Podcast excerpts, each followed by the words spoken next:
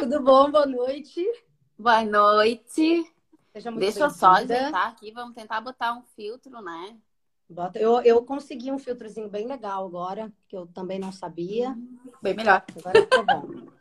Seja muito bem-vinda, doutora Priscila. Eu Obrigada. acho primeiro eu vou te apresentar, então, para o pessoal. Doutora Priscila Figueiredo, ginecologista e obstetra aqui em Florianópolis, em São José. Também, né, doutora? E em São É. Bonifácio também. Também? Também. Ai, não paro. É, seja muito bem-vindo ao Gerando Conteúdo. Eu estava comentando com o pessoal que a gente vai voltar um pouquinho no assunto de saúde ginecológica. E tu és expert no quesito coletor menstrual.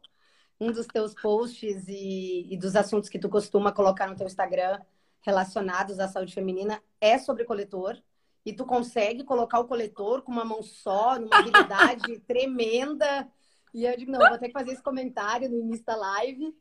É, fica super à vontade. Também acho que vamos deixar o pessoal à vontade, caso tenham alguma dúvida, alguma pergunta para nos fazer sobre coletor. A senhora quer falar alguma coisinha? Não, só dizer que eu tô nervosa. Aí minha Ah! live já tô ansiosa. Já tava a semana inteira pensando nisso. Mas vamos lá. Vamos devagar, a gente vai indo. Fica super à vontade, até porque esse, esse assunto tu domina demais, então com certeza isso vai, vai ser bem leve e vai passar super rápido. O legal é ver o pessoal entrando ali, tudo conhecido. Tá todo mundo entrando, gostando ó, de ver. comenta, manda um recado, diz que a doutora Priscila tá, tá, tá super bem. doutora, o que que é o coletor menstrual? Para que que ele serve? Então, o coletor, esse copinho aqui, né? Nenhum mistério. Ele, na verdade, ele é um copinho de silicone que, como o próprio nome já diz, ele serve para coletar a menstruação em si, né? Ah, e ele é uma opção a mais que a gente tem, não só para no período da menstruação, mas também é uma opção a mais que a gente tem para se conhecer, que eu acho que é uma das maiores funções aí do coletor, né, pra gente. Doutora, ele por acaso não agride a parede vaginal? Ele, ele causa alguma agressão na, na, na- Não está Hum. acostumado, né, por exemplo, a, a ter alguma coisa lá de material diferente. Não, na Não verdade, tem esse como, perigo? ele é, como ele é feito de um material hipoalergênico, ele por si só é muito difícil de causar qualquer lesão na parede vaginal.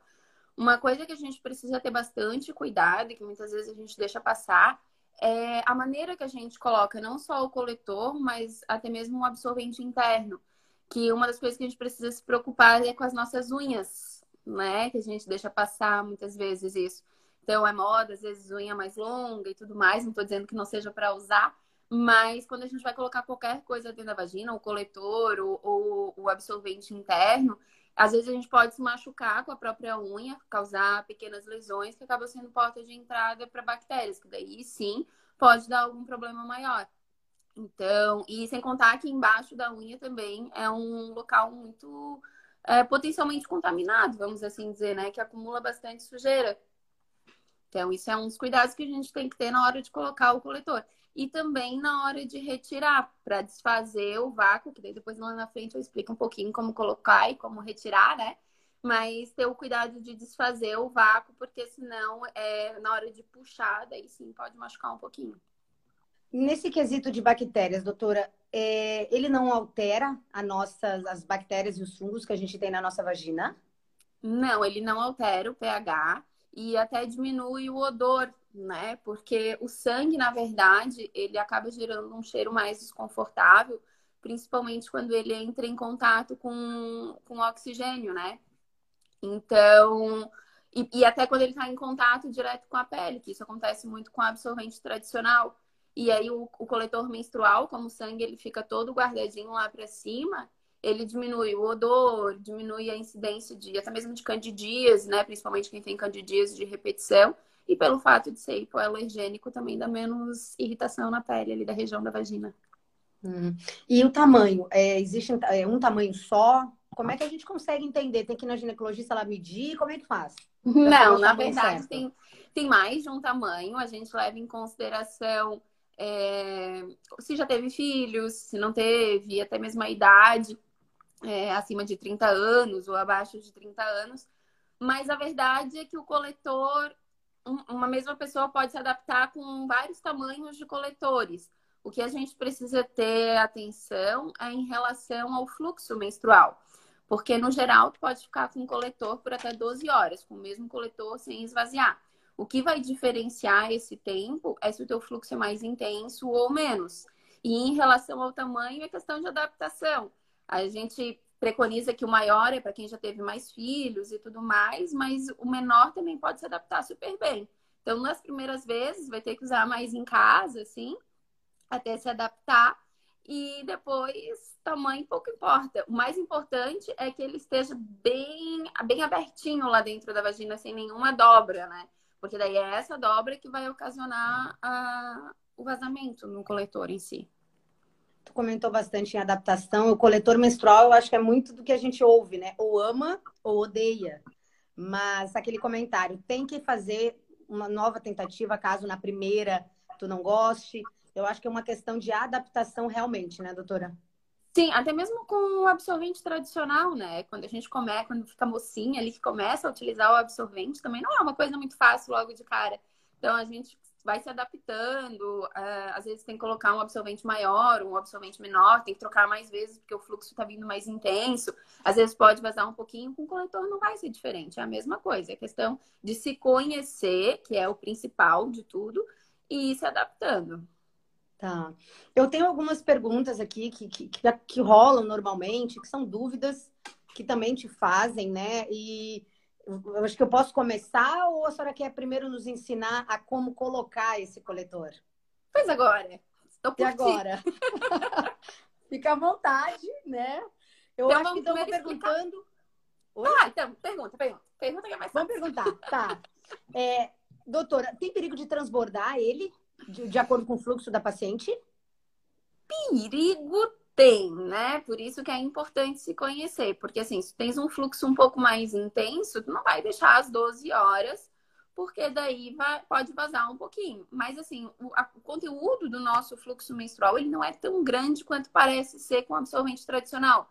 Porque como o absorvente, ele, como o próprio nome já diz, né? Ele absorve, ele infla um pouco. Então parece que sempre a gente tem um fluxo muito maior do que o que realmente é.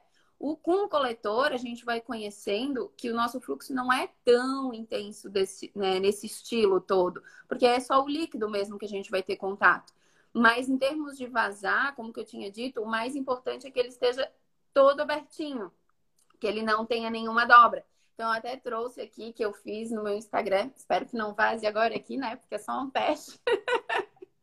então, por exemplo, aqui tem um potinho que tem água dentro como se fosse o nosso útero lá, né, com a menstruação e tudo mais. Quando a gente vai colocar o coletor, o coletor menstrual que a gente coloca lá dentro, né? Então, aqui, ó, ele tá todo todo abertinho, então ele não tem nenhuma dobra. Quando a gente está em pé, ele acaba não vazando nada, ó. Isso não quer dizer que todo o líquido vá estar dentro do coletor. Às vezes ele fica um pouquinho no fundo de saco também, mas ele continua sem vazar nada. Então, esse que é o objetivo. Mais importante é, do coletor realmente é que não fique nenhuma dobra. É sempre verificar toda a, a ao redor do coletor, né? Se ele está bem aberto, bem encaixadinho direitinho, para que não possa vazar. Vazar. É, então, escorrer pelos lados também não tem perigo de escorrer pelos lados e aí sair vazando é, é o que eu falei, assim, é questão de adaptação, né? Ele não é para escorrer, né? Ele não é para escorrer nem nada. Tem algumas pacientes que me relatam que, assim, que, ai, às vezes sai um pouquinho, mas é tão mínima coisa. E quando tem muito escape, quando é, sai bastante, significa que aquele coletor não está sendo adequado para você. Então, talvez seja interessante tentar um tamanho um pouco maior. Tá. É, quem não teve ainda relação sexual, não pode usar coletor? Então, eu acho que isso aí seria até um tema para uma outra live. Eita, então. então... Porque, na verdade, assim. Um spoiler.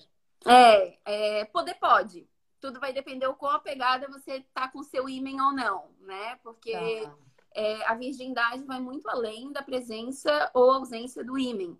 É, a única coisa que tem, que tem é, em mente, realmente, é que quem é virgem e vai utilizar o coletor menstrual, tem risco sim de, de romper o ímã. Então, se tiver muito apego ao seu ímã, recomenda-se que não utilize. Então, o spoiler foi dado. E aí, eu acho que a gente pode, então, combinar uma próxima live para conversar sobre este assunto pontualmente. Doutora, pode, quem tem DIL, pode usar? Pode, não tem problema. O vácuo do, do coletor, ele não é suficiente para deslocar o DIL. O único cuidado que tem que ter é porque, assim, às vezes quando a gente coloca o DIL, a gente deixa o fiozinho um pouquinho mais comprido. Então, assim, ó. Deixa eu ver se aqui dá para ver. Dá. Deixa eu virar um pouquinho mais, porque agora é mais importante isso aqui do que eu. Então, assim, quando a gente coloca o DIU, ele vai ficar aqui dentro, né, do útero, e fica um fiozinho um pouquinho para fora aqui. Então, aqui é o canal vaginal, aqui é o colo do útero, onde a gente coleta o preventivo, e aqui é o espaço onde o bebezinho cresce e onde o DIU fica quando não tem bebezinho nenhum, né? Então, como o fiozinho do DIU ele fica um pouquinho mais comprido na grande maioria das vezes, que só serve para a gente retirar o DIU depois, quando a gente vai colocar o coletor menstrual lá dentro, ele vai ficar assim, ó. Então, lá dentro. Ele não vai competir espaço com, com o DIU. Na grande maioria das vezes, o fio ele vai ficar aqui dentro do coletor. Só que quando a gente vai retirar, como a gente precisa se tocar, é importante que o fiozinho não esteja aqui para fora, para não correr o risco de de repente segurar o fio e tracionar o DIU para fora junto. Esse é o cuidado que a gente tem que ter. Então, na dúvida, se tiver medo, ai, não sei qual é o tamanho do meu fiozinho, não sei se corre o risco do, do fio sair do lugar, do DIU sair do lugar ou não.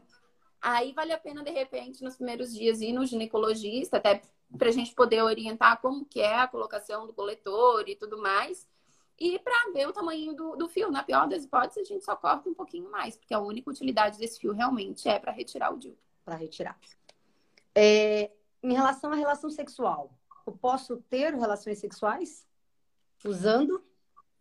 Pode, mas daí não é esse. Tá. Porque a gente tem vários tipos de coletores, né?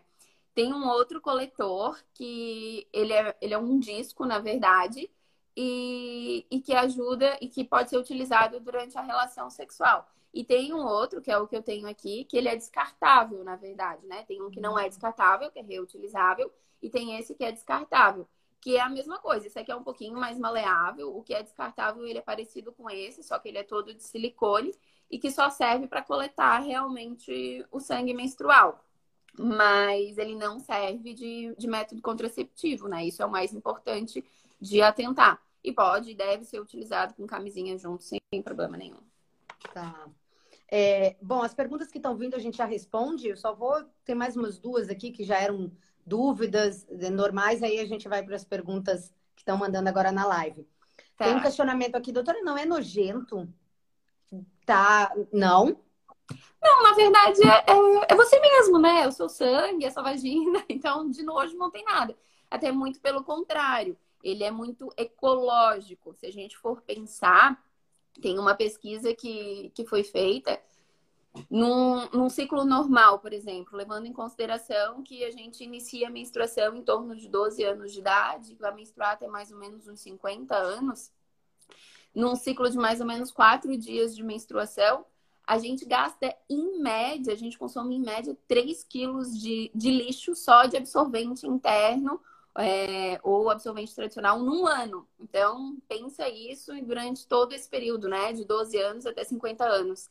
E se a gente levar em consideração que o coletor ele é reutilizável e ele tem uma duração, se bem cuidado, né, de até 10 anos, a gente vai precisar de, em média, 4 a 5 coletores desses durante a vida reprodutiva. Então, de nojento ele não tem nada, ele é até muito ecológico. É, é uma reflexão, né, que fica. Se a gente fizer esse comparativo de números, é absurdo, né? Exatamente. Doutora, olha um questionamento até e se eu perder lá dentro? Não perde. Não perde? perde não, tem esse risco não. então, assim, vamos voltar lá pro, pro moldezinho. Deixa eu ajeitar aqui de novo. Então, assim, a vagina...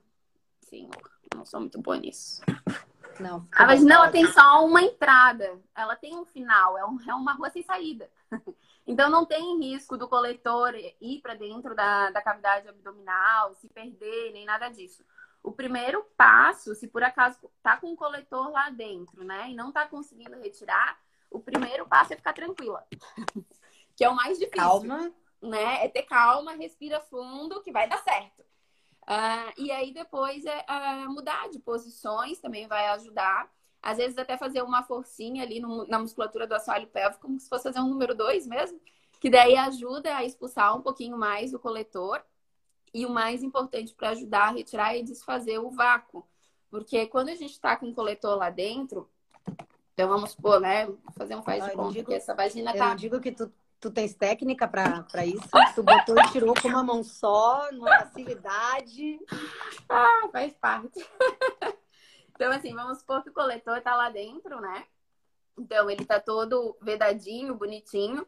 Quando a gente vai retirar, se puxar só pelo, pelo cabinho aqui, a gente não desfez o vácuo. Então, tem risco de machucar, e aí é onde dá o apavoro todo, que dá medo ali, né? De, de puxar e acabar machucando. Então, é importante realmente, se tocar, vai colocar o dedo lá dentro mesmo e aperta o coletor para desfazer o vácuo, porque daí ele sai, ó. Então a gente tem que desfazer o vácuo realmente, apertar ele lá dentro para desfazer. Tá? Lembrando que aqui é como se a gente estivesse sentada, né? Então pode retirar sentada, às vezes até no vaso sanitário ou até no banho também. O único cuidado de retirar no vaso sanitário é que às vezes pode cair, né? Então às vezes é melhor no banho ou agachada, isso ajuda também. Botar uma perna mais elevada do que a outra, né? Apoiar numa cadeirinha ou no próprio vaso isso vai ajudar a retirar o coletor, mas o maior cuidado realmente é desfazer o vácuo. Doutora Emanuele nos questionou é, agora há pouco a questão do preço. A senhora tem uma ideia de, de preço mais ou menos para que, que, a gente possa ter uma noção? O preço varia bastante de marca para marca, tá? tá? É, em geral, o, os coletores, as marcas elas acabam vendendo coletores em dupla, então, por exemplo, tem uma marca que ela vende já dois na caixinha, os dois do mesmo tamanho, e tu também pode comprar na mesma caixinha dois tamanhos diferentes, até para poder testar na primeira vez e tudo mais. Então depende da marca bastante e do tipo de coletor também. Daí para a gente poder dizer um preço específico é um pouco mais difícil. Mais difícil. Doutora Priscila, a Rafa quer saber que se ficar dobra é porque foi colocado errado ou ele pode estar grande? as duas coisas. Mas na verdade, quando fica dobra, é mais fácil ele estar pequeno do que grande, vamos assim dizer. Mas o que, que a gente precisa cuidar? Porque assim, para colocar, pode dobrar ele de inúmeras maneiras, né? Então, eu gosto de dobrar assim, mas pode dobrar em trocentas mil pedacinhos, fazer o que a gente chama de tulipa, que é assim, assim. Só que quanto mais tu dobra, mais difícil de ele se abrir lá dentro. Então, geralmente a gente dobra bastante pensando no desconforto de colocar, mas acaba não se atentando tanto lá dentro na hora de abrir. Então, por exemplo, se a gente for colocar nesse molde aqui, uma das coisas que a gente precisa prestar atenção é o seguinte: na hora de dobrar, se for dobrar assim em dois, né? levando em consideração que aqui em cima vai estar tá a, a uretra, né, o, o, canalzinho do xixi, essa parte aqui de cima da vagina ela acaba sendo um pouquinho mais dura. Então é mais difícil da gente se tocar aqui em cima para ver se está com alguma dobra ou não. Então é melhor se tocar na região aqui de baixo, na parte que para baixo está o intestino, né? Então é, é aqui é mais maleável. Então quando a gente for colocar o coletor, é bacana a gente colocar com a dobra para baixo, deixando já ele todo aberto na região de cima. Então, vai colocar aqui, né? Então, tem que empurrar mesmo. E ele automaticamente se abre lá dentro. Quanto menos dobra a gente faz no coletor, mais fácil de ele ficar todo vedadinho, todo fechadinho. Agora, se a gente acaba. A habilidade não é tão grande. Tirou. se a gente acaba dobrando ele, vamos fazer de conta aqui, né? Dobrar ele mais vezes aqui. Então, se a gente acaba dobrando ele bem dobradinho e coloca lá dentro, a chance de de repente ficar com alguma dobrinha ó, hum. é maior. Então, na dúvida, vai empurrandinho devagarzinho e vai girando o coletor na medida do possível que ele vai se abrindo, tá? Até, ó, que ainda ficou... Não, não ficou. Ficou bem retinho, ó. Mas à medida ele que tiver a dobrinha, vai girando ele devagarzinho até ele realmente se abrir todo lá dentro. Tá? Show. A doutora Marinese ainda comentou aqui a questão aprender a não ter nojo dos nossos genitais, o que ainda não aconteceu. Então, ainda, ainda, a gente tem esse pudor, né? Ainda existe, infelizmente, mas aos poucos a gente vai tentando alterar. Exatamente. O coletor, inclusive, é, não com esse nome, né? Mas ele já existe desde 1930. E Nossa. agora que ele está sendo mais difundido, porque a gente está tendo uma autonomia maior do nosso próprio corpo e ainda tem um tabu muito grande. Então é isso que a gente precisa desmistificar realmente, né? É se conhecer, se tocar, perder esse nojo, que é muito importante. A Débora comprou e colocou uma vez, ficou escorregadio por conta do sangue. Demorou a conseguir tirar. Mas consegue tirar, passa um trabalhinho, adapta. Consegue, consegue. O segredo realmente é não se desesperar. Na grande maioria das vezes, é, acaba dando um, medo maior, assim, né? Do tipo, ai, vai ficar ali dentro, e agora? Vai, vai migrar para algum lugar? Mas é só respirar fundo, vai mudando de posição, vai se tocando. Porque também tem muito, como a gente estava falando, né? Que tem esse medo de se tocar muitas vezes quer retirar já achando aqui na, na beiradinha, né? Então daí não consegue, não consegue achar. Então, quem tem o canal vaginal um pouquinho mais amplo vai ter que colocar o dedo mais fundinho realmente. E uma das coisas que a gente pode fazer é assim, como ele tem esse, essa hastezinha aqui no final, que é mais para ajudar a retirar, tem gente que se incomoda um pouquinho com a haste e acaba cortando, que não uhum. tem problema nenhum, pode cortar. Mas aí, para retirar, também vai ter, aí mesmo que tu vai ter que estocar, porque a haste ela vai te ajudar a puxar um pouco mais o coletor para o introito vaginal, para que tu consigas botar o dedo lá dentro e desfazer o vácuo. Poder retirar. Uhum. A Laurinha colocou aqui: coletor absorvente utilizável ou calcinha absorvente? O que é mais higiênico? Na verdade, em termos de higiene, todos eles são, tá? Ah. É, tudo vai depender daquele que tu se adaptar mais.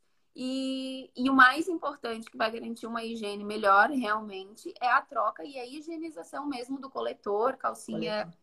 Absorvente e tudo mais, que isso também é importantíssimo, tá? A gente fala que ele não agride tanto, não muda pH nem nada, mas tudo isso tu manter uma boa higienização do, do coletor, né? Então, sempre que for utilizar, sempre que for utilizar pela primeira vez, é importante ferver o coletor hum. é, em água, né? Botar um, um, uma panelinha de água.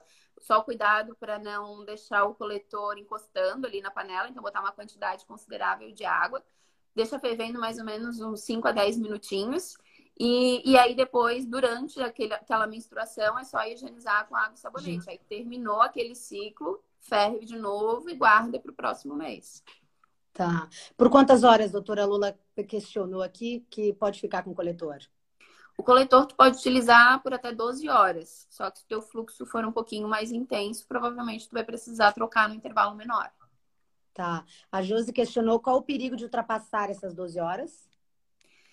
Primeiro, vazar, né? E segundo, porque ele acaba sendo um corpo estranho dentro da gente. Então, por mais que ele seja hipoalergênico e tudo mais, a gente não deve abusar, né? O Otávio colocou risco maior de vulvovaginites? Não, muito pelo contrário. Não. Depois a gente teve um comentário aqui da Débora, da doutora Marinesa, a Renata, né, comentando da, da boa explicação, e a doutora brincou ainda que jamais vai sair pela boca, então não se preocupem. Não, não tem não perigo. doutora Priscila, eu acho que esse mundo é um mundo realmente é, antigo, né? Já que tu nos comentou agora da data, de que, que é, faz muito tempo, mas realmente agora que se tem falado bastante sobre o assunto. E realmente está muito linkado a esse empoderamento feminino que nós estamos agora passando, e graças a Deus já passando, né? Atrasadas, mas passando. E quero super te agradecer esses minutos conosco. Se vocês ficarem com alguma dúvida, é, adicione a doutora Priscila Sigam os posts. Tem muita coisa legal que ela já colocou e que ela coloca normalmente, né, doutora? Qualquer dúvida. Isso.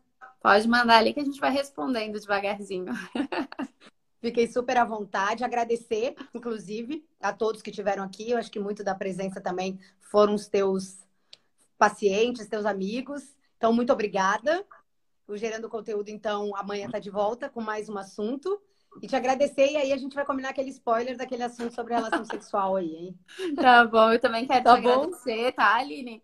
Porque tu, cri... tu tirou um tabu meu, na verdade, né? Que é esse da live. Imagina. Porque é, a gente tem um pouco de receio, eu tenho, eu tenho um pouco de vergonha, vamos assim dizer. E de tanto que tu insistiu, assim, conversando abertamente, foi dando apoio e tudo mais, cá estamos. Então, quero te agradecer também, agradecer todo mundo aí que entrou, que comentou aí, que eu tô vendo o nome de todo mundo subir. A ideia tá. é essa, tá, doutora? E a gente vê o número de pessoas que acompanharam ao vivo. Realmente, eu acho que eles estão precisando de mais lives tuas ah! sobre N assuntos, tá? Então vamos fica calma, aí um, um, um alô. e também a nossa live vai estar em podcast daqui uns minutinhos. Já tá rolando o podcast também. Quem quiser escutar de novo e tirar e ficou com alguma dúvida ou não entendeu alguma coisa, pode escutar também pelo podcast. Tá bom? Tá bom, um beijo. Um beijo, muito obrigada, boa noite. Até amanhã, então, para o pessoal Gerando Conteúdo. Tchau, tchau. Tchau.